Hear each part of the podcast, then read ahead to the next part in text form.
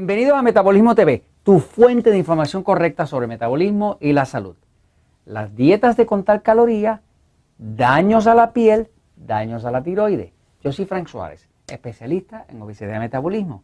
Quiero hablarles sobre la idea y lógica errónea de que uno debe pasar hambre para adelgazar.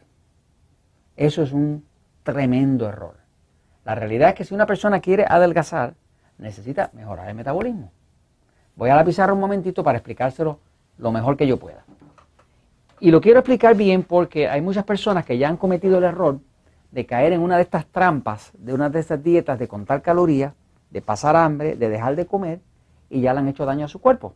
Así que si usted lo puede evitar, eh, pues mejor sería que usted pueda evitar daños al cuerpo. Fíjense, las piezas del cuerpo no las venden. Por lo tanto, cuando usted dañe algo, muchas veces no lo puede reemplazar. Por ejemplo, hay daños a la tiroides que no son reemplazables. Hay daños a la piel que no son reemplazables. Vamos a ver qué es lo que pasa con la dieta de contar calorías la dieta de pasar hambre y por qué es que le puede hacer daño tanto a la piel como a la tiroides. Fíjense, mire. El metabolismo, metabolismo, ¿verdad? Es bien parecido al motor motor de un carro. Metabolismo es lo que crea la energía, ¿no? Es lo que convierte los alimentos. Ahora, la dieta, ¿verdad? Que estamos hablando ahora de los alimentos, ¿verdad? Es bien parecido al combustible, que sería la gasolina. O sea, que cuando nosotros estamos hablando de dieta, estamos hablando de la gasolina del cuerpo, porque es el combustible, es lo que, es lo que el metabolismo utiliza para con este metabolismo, o sea, si, la dieta es correcta y alimenta bien el metabolismo, ahora se va a crear energía. Y esa energía es la que causa el movimiento que nosotros llamamos vida. O sea, que cuando estamos hablando de dieta, estamos hablando del combustible, de la gasolina. Cuando estamos hablando de metabolismo, estamos hablando del motor. Las personas como yo, que tenemos un metabolismo lento, pues no se va a resolver cambiando la gasolina. Es como si usted tiene problemas en el motor de su carro, usted no lo va a resolver cambiando la calidad de la gasolina. O sea, si el motor está con problemas de combustión, que no quema bien las bujías, no quema bien la gasolina, que no le entra suficiente oxígeno en el carburador para que haya combustión verdadera y haya energía, pues usted no lo va a resolver cambiando la gasolina. La razón por la cual el condenado problema de la obesidad no resuelve y cada vez está peor en todo el planeta, es porque todo el mundo, los expertos, insisten en que el problema es la dieta. Es cierto, la dieta es un factor importante, pero la dieta no hace, a menos que usted sepa, a menos que usted trabaje con el metabolismo, usted no va a resolver el problema de la energía. Fíjense, llevamos más de 40 años contando calorías contando calorías. Todos los productos, todos, vienen con su panel de nutrición con las calorías. La gente cuenta calorías, productos bajos en calorías, comen menos calorías. De hecho, hoy en día se comen menos calorías que antes. Esos son los estudios eh, científicos que se han hecho. Se come menos calorías, pero la gente está más gorda. Entonces, una teoría es tan buena como los resultados que produzca. O sea, si este árbol no me da fruto, pues quiere decir que el árbol no sirve. Con las calorías llevamos más de 40 años, cuenta calorías, cuidado con las calorías, la gente cuenta las calorías y cada vez están más gordos. Pues eso no funciona. Ahora, cuando hablamos del metabolismo, el metabolismo es lo que genera la energía, lo que la crea. El combustible, pues es la dieta, es los alimentos. Ahora, en el momento en que nosotros queremos adelgazar o queremos tener energía, necesitamos por fuerza trabajar con el metabolismo. ¿Qué cosas afectan el metabolismo? Bueno, pues lo afecta el agua, lo afecta el oxígeno y lo afecta la selección de alimentos que se vayan a utilizar para que ese metabolismo funcione de forma adecuada. Cuando una persona hace una dieta de pura caloría, pues lo que pasa es lo siguiente, fíjense. Le decía que las calorías, Una dieta de calorías, una dieta de pasar hambre le puede afectar la piel y la tiroides, fuera de otras cosas más. ¿no? Mire lo que pasa.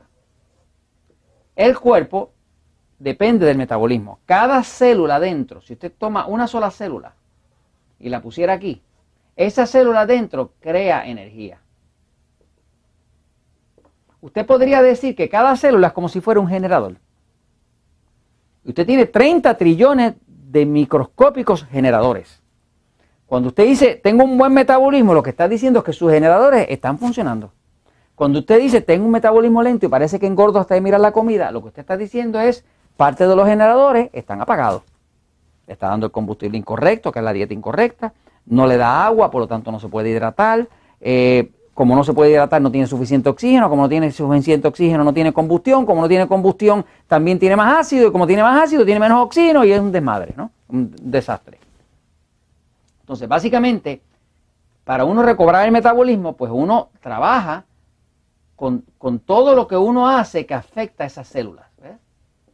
Pero uno repara el metabolismo mirando qué es lo que cada célula necesita para sobrevivir. Si usted repara cada célula y la capacidad de crear energía, pues usted tiene un metabolismo bueno.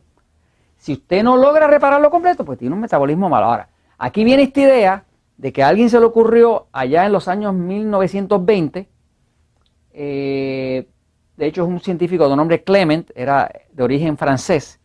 Este señor estaba haciendo estudios sobre eh, eh, calcular cuánta energía se necesitaba para mover un tren.